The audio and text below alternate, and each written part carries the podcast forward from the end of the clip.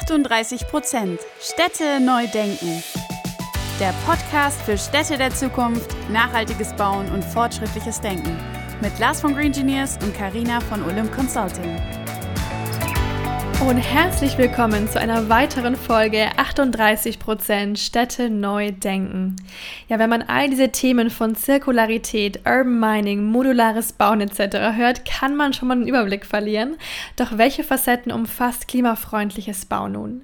Welche Rolle spielt der Generationenclash in unseren zukünftigen Städten und auf der Mission CO2-neutraler zu bauen? Und welchen Impact können Startups bei der Nachhaltigkeitstransformation unserer Branche leisten? In unserer aktuellen Podcast Folge sprechen wir mit Franziska Löhr, Nachhaltigkeitsmanagerin und Marina Pavlovic, strategische Unternehmensentwicklung bei der Semodo AG. Mit den beiden sprechen wir über ihren Ansatz von modularen Gebäuden nach serieller Methode, über ihr Nachhaltigkeitskonzept und welche Rolle Digitalisierung bei ihnen spielt. Ein facettenreicher Einblick mit spannenden Erkenntnissen. Daher spitzt die Ohren und viel Spaß. Ja, herzlich willkommen, liebe Franziska, liebe Marina, zu uns heute im Podcast und schön, dass ihr da seid. Vielen Dank für die Einladung. Ja, wir freuen uns. Dankeschön. Herzlich willkommen auch von meiner Seite. Starten wir direkt mit der ersten Frage durch, damit unsere Zuhörerinnen und Zuhörer auch mal wissen, wer ihr eigentlich seid und was ihr so tut. Was macht Semodu und wer seid ihr und welche Rolle nehmt ihr da ein? Genau, ich würde direkt mal starten. Also nochmal äh, lieben Dank für die Einladung, Karina äh, und Lars, und auch die Möglichkeit, hier heute über total spannende und höchst relevante Themen zu sprechen. Ähm, zu mir ganz kurz, mein Name ist Marina Pavlovic. Ich bin jetzt seit etwas mehr wie 2,5 Jahren bei der Semodu tätig. In meiner Rolle als Referentin des Vorstands äh, steht die Unternehmensentwicklung im Fokus meiner Tätigkeit und umfasst Schwerpunkte wie Expansionen, Strategie, ähm, Auf- und Ausbau unserer Geschäftsfelder, also quasi ein ganz bunter Strauß an äh, diversen Themen auf Corporate-Ebene, so dass ich mit meinen Aktivitäten Netz über alle Abteilungen bilde, das sage ich immer so gerne, und eben mit den einzelnen Teams äh, dann zusammenkomme, wenn es eben themenabhängig Sinn macht und äh, einzelne ähm, Schwerpunkte verknüpfe und ähm, ja, vorantreibe.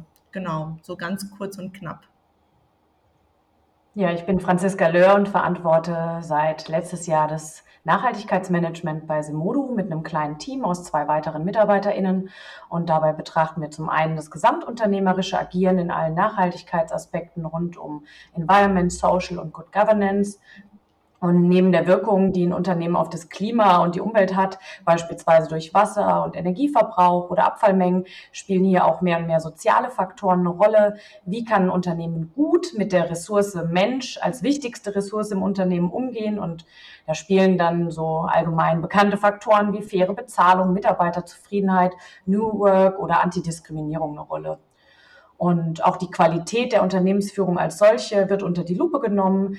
Klare Policies und Guidelines haben da oft zum Ziel, Korruption oder Bestechung zu vermeiden und vor allem die Unabhängigkeit verschiedener Gremien und Compliance-Konformität zu sichern. Und zum anderen steuern wir in der Simodo die Projekt- und Quartiersentwicklungen in Hinblick auf die Implementierung verschiedener Nachhaltigkeitskriterien. Genau, und vielleicht ergänzend nochmal zur Semodu. Äh, die Semodu ähm, ist 2017 in Form einer Aktiengesellschaft gegründet worden und äh, mit der Gesellschaft und ihren Töchtern fokussieren wir eben, wie Franziska gerade schon ganz kurz erwähnt hatte, nachhaltige, ökologische und zukunftsfähige Projekte. Ähm, und dabei sollen unsere Projekte bestmöglich in modularer, ähm, vereinzelt in serieller Bauweise umgesetzt werden und für uns ist eben äh, die Zusammenarbeit und mit verschiedenen äh, strategischen Partnern äußerst relevant, um eben die Ganzheitlichkeit der ESG-Thematik umzusetzen und auch Themen wie CO2-Emissionen, ähm, Ressourcenschonung, aber eben auch Bezahlbarkeit und Zukunftsfähigkeit ähm, dieser Projektentwicklungen eben auch sicherzustellen. Total spannend. Jetzt habt ihr schon erwähnt, Nachhaltigkeit spielt eine ganz zentrale Rolle bei euch.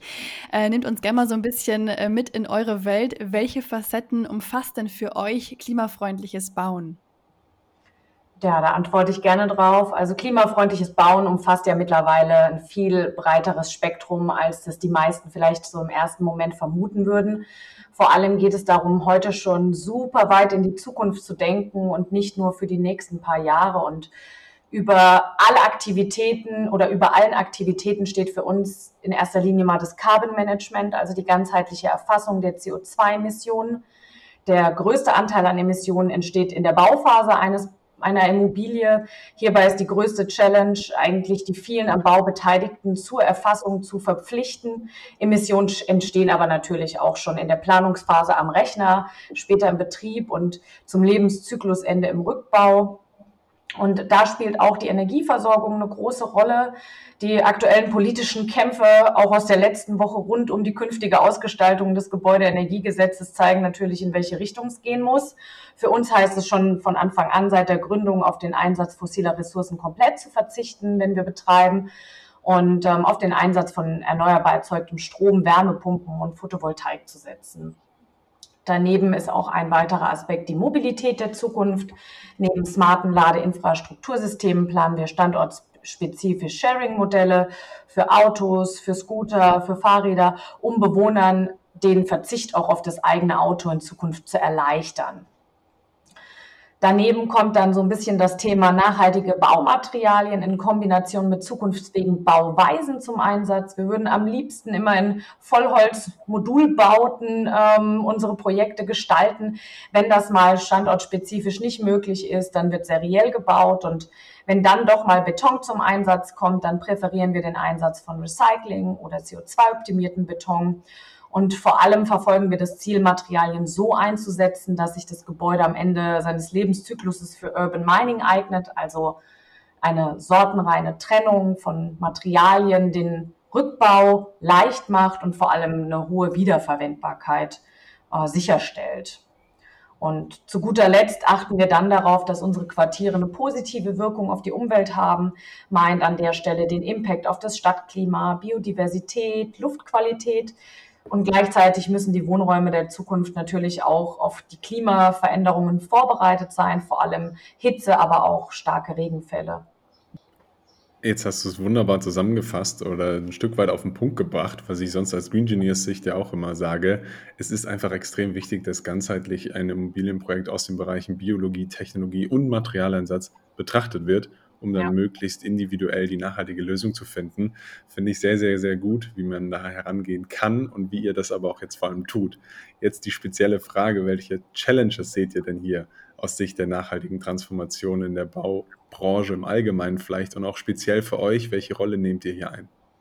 Ja, da, da würde ich äh, direkt mal übernehmen. Vielleicht vorab, ähm, weil mir das einfach auch eine Herzensangelegenheit ist, ähm, um die ganze Bedeutung etwas zu veranschaulichen, würde ich vorab vielleicht zwei, drei Zahlen mal nennen.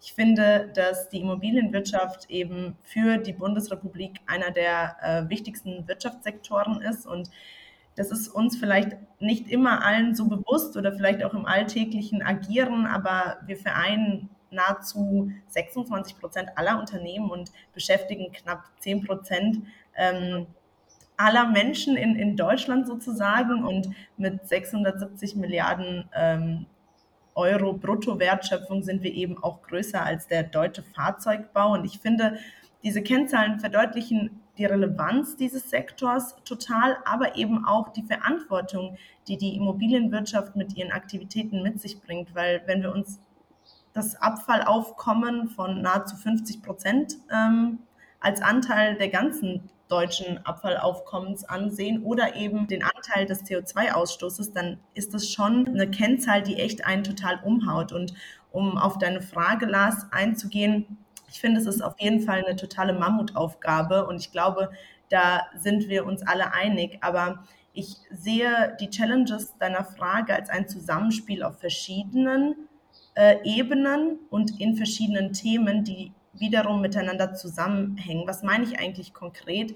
Äh, wir in Deutschland sind heute, früher war dies durchaus anders und vielleicht auch sinnvoller, aber eindeutig überreguliert. Wir haben in Deutschland alleine 16 verschiedene Bauordnungen, um nur ein Beispiel zu nennen. Und das erschwert natürlich schnell leistbaren Wohnraum zu schaffen, ähm, aber auch ähm, Themen voranzubringen und an die Anforderungen sich ähm, schnell anzupassen, sage ich jetzt mal. Und ähm, hier sollten wir uns auf jeden Fall ähm, ein Beispiel, Beisp an den Niederländern nehmen, die ähm, hier deutlich stärker das Thema Transparenz, Entschlankung und auch Digitalisierung schon in ihren Prozessen äh, etabliert haben. Aber auch eine weitere Challenge, die ich sehe, ist das Thema Sanierung als ganz, ganz großer Baustein. Denn hier liegt eigentlich, äh, wenn man es ganz, ganz konkret betrachtet, der Hebel auch bezogen auf die CO2-Reduktion und somit auch die Erreichung der Klimaziele. Aber eben das nicht nur in der Immobilienwirtschaft und uns als großen Unternehmen, sondern eben auch auf den äh, Themen der Einzelhäuser, äh, der Familien, die eben hier ähm, Renovierungsbedarf haben. Und äh, da spielt für mich die, die Regierung eine sehr, sehr wichtige Rolle und eigentlich auch ähm, die Rolle, die notwendig ist, damit wir es hinbekommen, damit die Regularien geschaffen werden, um es eben zu schaffen. Und zu guter Letzt vielleicht die Thematik, dass das Bewusstsein in der Bevölkerung und eben auch bei den Branchenteilnehmern und Teilnehmerinnen einfach geschaffen werden muss, dass Veränderung notwendig ist und dass wir nur durch ähm, ganzheitliche Ansätze und wenn wir eben alle den gleichen Weg gehen, vielleicht noch das Ruder rumreißen können. Und deswegen finde ich es sehr schwer, da ganz kompakt eine Antwort zu geben, weil es eben diverse Themen und diverse Ebenen umschließt. Du hast es gerade ganz treffend äh, mhm. beschrieben. Es ist eine Mammutaufgabe, vor der wir stehen und dass wir dringend äh, Verschlankung und mehr Transparenz äh, brauchen. Und da ist natürlich Digitalisierung ein ganz, ganz, äh, ja, spielt eine ganz zentrale Rolle. Nimm uns doch gerne oder nehmt uns doch gerne noch mal ein bisschen mit rein. Welche Rolle spielt es bei euch und wie relevant seht ihr das, um, um, um unsere ja, Ziele zu erreichen und um diese Mammutaufgabe zu bewältigen? Ja, die Digitalisierung hat natürlich einen ganz, ganz großen Bestandteil dabei, das Ruder rumzureißen. Datentransparenz ist key, um den Einsatz von Ressourcen effizient zu gestalten und unsere Ziele zu erreichen. Und das hört man auch auf jedem Branchenevent. Ohne Daten geht's nicht. Und was ist unser Anteil daran? Also grundsätzlich kann man sagen, das beginnt schon in der Planung mit BIM unterstützenden Softwareprogrammen. Building Information Modeling ist ein ganz, ganz wichtiger Faktor und die dazugehörigen Softwareprogramme, um schon von Anfang an das zu aufzunehmen, was wir tun. Und weiter geht's dann ähm, mit den auf der Planung aufbauenden digitalen Gebäuderessourcenpässen und dem Materialkataster. Die Gebäude von heute sind die Rohstofflager der Zukunft, denn wir können nicht immer weiter, immer mehr abbauen. Aber um eben diese Rohstofflager auch in Zukunft nutzbar zu machen, müssen Informationen über Materialmengen, Materialqualitäten und auch den Zirkularitätsindex, also wie rückbaufähig ist ein Material, verfügbar sein. Und das kann dann künftig genutzt werden, eben nur, wenn es digital vorliegt. Denn machen wir uns mal nichts vor, mit den großen Ordnern fährt heute niemand mehr von A nach B, wenn ein Gebäude übergeben wird. Und auch im Betrieb sorgen Smart Metering Konzepte und Quartiers-Apps für Transparenz im Energieverbrauch und vor allem auch das Sichtbarmachen von Optimierungspotenzialen, denn die Technik entwickelt sich weiter in einem unfassbar rasanten Tempo und was wir heute schon als optimal bezeichnen, wird in zehn Jahren neue Optimierungspotenziale bieten. Und auch dafür ist Digitalisierung ein ganz, ganz wichtiger Faktor auch bei uns. Jetzt haben wir gerade viel darüber gesprochen, wie man quasi so diesen Hebel umlegen kann. Aber wie kann man denn eurem Beispiel folgen? Ich meine, wir haben verschiedene Player auf dem Markt, die die Nachhaltigkeit irgendwie aufgreifen. Aber was ist für eure Sicht oder aus eurer Sicht vor allem wichtig, dass andere mitziehen können? Ja, ich war zuletzt äh, auf einem Green Construction Forum in Frankfurt und da hat sich für mich persönlich wieder ganz arg gezeigt, dass man von jenen, die bereits Projekte umgesetzt haben und Neues, Nachhaltiges ausprobiert haben, am meisten lernen kann. Ich bin davon überzeugt, dass der Austausch in der Branche und das Voneinanderlernen enorm wichtig ist. Es bringt uns an dem Punkt, an dem wir jetzt schon sind, nichts mehr, wenn wir gegeneinander kämpfen und Wettbewerb daraus machen, sondern wir müssen miteinander arbeiten, wenn wir sowieso die gleichen Ziele verfolgen. Das ist so ein bisschen die eine Dimension, wirklich dieser Austausch, dieses Voneinander lernen. Und zum anderen müssen wir unser tägliches Handeln, glaube ich, noch kritischer hinterfragen und das eben auch von allen Geschäftspartnern, Subunternehmen und Dienstleistern einfordern. Wenn man es mal in Zahlen betrachtet, gerade in der Projektentwicklung im Baubereich fallen in der Regel rund 90 Prozent und mehr der CO2-Emissionen dort an, wo Subunternehmen beauftragt werden. Und hier müssen klare ESG-Anforderungskataloge mit der Auftragsvergabe übergeben werden, um alle Branchenteilnehmer in die richtige Richtung zu lenken. Und wo das eben noch nicht freiwillig, intrinsisch passiert, müssen eben die, die Vordenker sind, die anderen mit dazu animieren, manchmal dann halt an eben von Vertragsanpassungen. Das ist ein sehr spannender Punkt, den du nennst. Wir müssen voneinander unbedingt lernen. Äh, das ist auch als ganz zentralen Punkt. Ein Thema, das auch mir immer wieder im Kopf umherschwirrt und das einfach auch dein täglicher Begleiter ist, ist das Thema Generation Clash. Jetzt gehöre ich auch noch der Generation ähm, Z an und habe tagtäglich mit allen anderen Generationen zu tun und merke da schon große Unterschiede. Ähm, wie nehmt ihr das denn wahr und welche Rolle spielt der Generation Clash bei dieser ganzen ja, Transformation aus eurer Sicht? Ja, also ganz kurz und knapp kann man sagen, eine äußerst wichtige ähm, Rolle ähm, spielt das ganze Thema natürlich, weil Werte und Einstellungen verändern sich ja über Generationen hinweg und Generationen ähm, sind geformt durch gemeinsame Ausprägungen und das sind meistens Ereignisse wie gesellschaftliche oder historische Lebensumstände, Politik, aber auch das Rollenverständnis ganz klassisch. Und aktuell ist dieser Generationen-Clash eben sehr präsent zu sehen, weil vor allen Dingen die Babyboomer-Generation ähm, mit dieser Generation Z, wie du es gerade so schön genannt hast, ähm, aufeinander trifft und diese sich eben merkmalstechnisch immens unterscheiden. Wir haben nämlich die Babyboomer, die diese Nachkriegszeit, den Aufschwung und eben durch Leistung sich nach vorne gearbeitet haben und schrittweise eben den Wohlstand sich angeeignet haben, während natürlich diese heutige Generation, die auch ähm, in den Arbeitsmarkt tritt, die jetzt gewisse Verantwortung zu übernehmen hat, ähm, sich immens unterscheidet, weil einfach der Alltag geprägt ist durch soziale Medien, weltweite Vernetzung und auch permanente Online-Kommunikation. Und dieses, dieser Luxus ähm, ist irgendwo ja schon gegeben. Und äh, da unterscheiden sich auch so ein bisschen die Ansichten, was Freiheit, was auch ähm, Themen wie Belastbarkeit, Work-Life-Balance und diese ganzen Themenschwerpunkte beinhaltet. Und äh, deswegen sehen wir, glaube ich, ähm, sehr stark, dass es da auch, ich nenne es mal ganz, ganz direkt, da gibt es auch die ein oder andere Auseinandersetzung und die ist auch ähm, etwas ganz Normales im Prozess, würde ich behaupten. Und ich glaube auch gar nicht unrelevant, denn wir werden, wie ähm, Franziska ähm, vorhin schon erwähnt hatte, voneinander lernen müssen. Ähm, die älteren Generationen, nenne ich es mal, die bringen einfach super viel ähm, Erfahrung mit sich. Nicht nur berufliche Erfahrung, sondern eben auch private Erfahrungen durch gewisse Phasen, die sie durchlebt haben.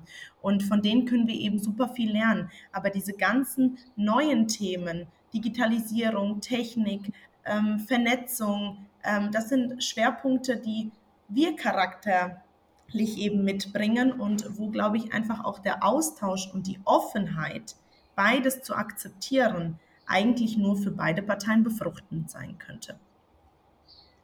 Lasst uns da gerne noch mal ein bisschen mehr ins Detail und gleichzeitig noch holistischer dran gehen. Welche Rolle aus eurer Meinung spielt denn oder in eurer Meinung das Thema Startup, auch PropTechs beispielsweise, die ja meistens durch jüngere Personen gegründet werden oder ins Leben gerufen werden, also nicht immer, aber oft in der Immobilienwirtschaft. Mhm. Für die Transformation vor allem natürlich. Da stimme ich dir total äh, zu, Lars. Also Startups und speziell jetzt die PropTechs der Immobilienwirtschaft sind ein super wichtiger Hebel bei der Thematik Transformation. Konkret sind sie eigentlich der Treiber, wenn wir es so wollen. Denn Unternehmer, wie du gerade auch richtigerweise schon gesagt hast, der PropTech-Szene sind meist Neulinge in der Branche, sage ich mal, oder Quereinsteiger. Und die sind jetzt bin ich gerne mal sehr direkt, sehr unverdorben, wenn man es so sagen möchte, denn sie hinterfragen bestehende Lösungen und Prozesse und haben einen gewissen Weitwinkel. Sie schauen über diesen Tellerrand hinaus und bringen eben diesen Umschwung mit ähm, voran. Und dabei will ich die etablierten Unternehmen nicht ausschließen, denn diese bringen auf der anderen Seite eben Stabilität und höchst relevante Erfahrungen mit, ähm, die sie durch verschiedene Krisen überwunden haben und daraus eben Lessons learned gezogen wurden, die viel Realismus mitbringen. Daher bin ich eigentlich der festen Überzeugung, dass es ein Zusammenwirken äh, dieser beiden Parteien sein wird, um diese Transformation und diese Notwendigkeit erfolgreich ähm, ja, umzusetzen. Ähm, und das wird wiederum, da komme ich auf meinen vorherigen Punkt eigentlich wieder zurück, nur funktionieren, wenn wir eben Offenheit, Transparenz und Fehlerkultur in unser Bewusstsein verankern. Und damit meine ich sowohl in das Bewusstsein der PropTech-Teilnehmer als auch der älteren Generationen wie beispielsweise der Babyboomer. Da stimme ich dir auf jeden Fall sehr zu, hast du auf jeden Fall on point gebracht. Gerade der Dialog ist eben so wichtig, denn wie du schon gesagt hast, der Erfahrung ist hier gepaart mit Innovationsgeist, Offenheit und genau das brauchen wir eigentlich. Und wie ich euch als Unternehmen kennengelernt habe, vereint auch ihr diese beiden Aspekte. Ähm, Deswegen vermute ich mal, dass bei euch noch viel in der Zukunft geplant ist. Nehmt uns gerne mal mit rein. Was, was habt ihr so für Zukunftspläne und was motiviert auch euch beide jeden Tag dabei, das zu realisieren? Naja, also ich möchte in der Zukunft natürlich mit meinen Aktivitäten die Transformation in der Immobilienwirtschaft weiter und proaktiv mitgestalten. Also das ist äh, super wichtig und das ist auch so ein bisschen mein Treiber. Es gibt viele wunderbare Unternehmen mit tollen Lösungen. Und ich glaube, die Zielsetzung sollte jetzt eben sein, diese zu bündeln, denn jedes Unternehmen bringt Stärken und Schwächen mit sich. Und es wird uns nur gelingen, eine lebenswerte Zukunft zu schaffen, wenn wir gemeinsam arbeiten und diese Stärken zusammenführen. Also da, da schließe ich mich der Franziska komplett an. Ähm, es geht nicht mehr nur um den Wettbewerb und wer die ähm, stärkeren Ellbogen hat. Und diese Ellbogenkultur, da müssen wir wegkommen, denn wirklich nur, wenn wir die Stärken bündeln und, und voneinander lernen und äh, die tollen, innovativen Lösungen von verschiedenen ähm, tollen Menschen und auch Unternehmen zusammenbringen, werden wir das schaffen. Und das ist so ein bisschen meine Motivation und auch meine Mission, die mich treibt, eben möglichst viel ähm, zu bündeln, zu verknüpfen, zu vernetzen. Ähm, genau, so vielleicht als Abriss. Ja, was soll ich da dazu noch sagen? Das, äh, da kann ich mich nur dranhängen. Also mir geht es da sehr, sehr ähnlich. Ich möchte in Zukunft Nachhaltigkeit einfach noch viel intensiver mitgestalten und vor allem auch meinen Wirkungskreis vergrößern, meine eigene Motivation noch viel mehr nutzen, um andere mitzureißen und zu begeistern. Das ist das, was mir daran auch unglaublich Freude bringt. Sehr schön. Jetzt haben wir gehört, was euch antreibt im Unternehmen. Jetzt wollen wir noch wissen, was euch ein Stück weit privat antreibt, vielleicht aus der Perspektive, damit die Zuhörenden das Ganze noch einordnen können mit unserer allseits bekannten Frage, die letzte Frage, die wir all unseren Gästen stellen. In welcher Stadt auf der Welt seid ihr am liebsten und warum? Welchen Einfluss spielen dabei nämlich die Gebäude da vor allem auch auf, ja, zu eurem Wohlbefinden dazu? Also das finde ich eine super spannende Frage. In der Tat, als ich äh, sie auch gelesen habe, äh, dachte ich mir, das ist echt super spannend, da muss man echt nachdenken. Ich finde Städte wie Paris, Mailand oder Madrid architektonisch atemberaubend. Die spiegeln eine, eine gewisse Schönheit auf jeden Fall. Trotzdem würde ich mit, mit der Mission, mit der ich auch tagtäglich so an den Start gehe, gerne Amsterdam als Stadt nennen wollen. Warum? Ich finde, die Niederländer sind uns bei der Zukunftsgestaltung der Städte ähm, und dessen Bedarf deutlich voraus. Letztes Jahr ähm, hatte ich die Möglichkeit, eben nicht nur privat Amsterdam zu besichtigen, sondern eben auch für einzelne Projekte äh, in Amsterdam mir anzuschauen. Und dort ist eben dieses Thema des modularen Bauens tief im Bewusstsein schon verankert. Und es gibt äh, wunderbare Beispiele, wo eben ESG ganzheitlich äh, gedacht und auch umgesetzt wurde. Ich habe mir beispielsweise ein Projekt angesehen, wo 317 ungefähr Wohneinheiten oder Mikroapartments vereint wurden und wo ich total fasziniert war von diesem Aspekt S, also des Social Impacts, weil es wurde einfach eine Community geschaffen. Sie hatten eine gemeinsame App, es gab verschiedene Dienstleistungen, ähm, auf die man zurückgreifen konnte. Ähm, man konnte sich äh, Staubsauger, ähm, Haushaltsutensilien mieten, man hatte eine Arbeitsbibliothek, äh, ähm, man hatte ein Smart Metering System. Also wirklich ein total wunderbares Beispiel, wie eben verschiedene Nutzungskonzepte zusammengebracht werden konnten.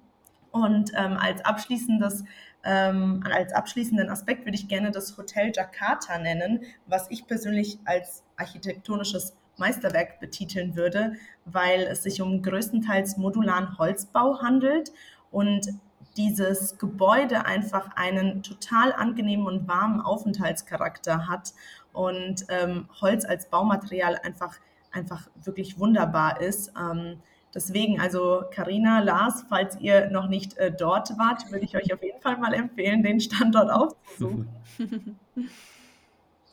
Ja, ich fand New York großartig, als ich es gesehen habe. Vor allem die verschiedenen Ebenen, in denen man städtisch unterwegs sein kann, vor allem auf der Highline. Aber ich habe mich immer in den Städten am wohlsten gefühlt, wo der Trubel der Städte irgendwie durch ganz viel Grün und große Bäume und Parks ausgeglichen wurde. Das gibt es natürlich auch in New York, aber es gibt auch Städte, die einen besonders hohen, so nennt man das Green View Index haben, ähm, wo einfach der grüne Anteil sehr, sehr hoch ist. Und da gehören auch Amsterdam und Oslo dazu. Und von daher war der Wohlfühlfaktor dort am größten. Ja, vielen Dank für die Einblicke. Das sind alles Städte, die ich total faszinierend auch finde. Wir hatten erst kürzlich, Lars und ich, über New York gesprochen, weil er eben dort war. Ich denke, es ist auch eine ganz, ganz faszinierende Stadt. Ähm, aber auch Oslo steht ganz weit oben auf meiner Liste. Also vielen, vielen Dank für eure Zeit, für die spannenden Eindrücke, ähm, Mehrwerte und auch eure starken Meinungen. Hat mir sehr viel Spaß gemacht, euch zuzuhören. Ich bin auf jeden Fall gespannt, euren Weg weiterverfolgen und bis hoffentlich ganz bald. Vielen Dank. Bis dann. Vielen Dank auch von meiner Seite. Schönen Tag euch. Wir hoffen, die Folge hat euch gefallen und ihr konntet neuen Input mitnehmen. Damit ihr auch die nächste Folge am Donnerstag um 18 Uhr nicht verpasst, könnt ihr unseren Channel abonnieren und gerne auch eine Bewertung dalassen. Du findest uns auf Spotify, Apple Podcast und allen gängigen Podcast-Plattformen. Danke fürs Anhören und bis nächste Woche.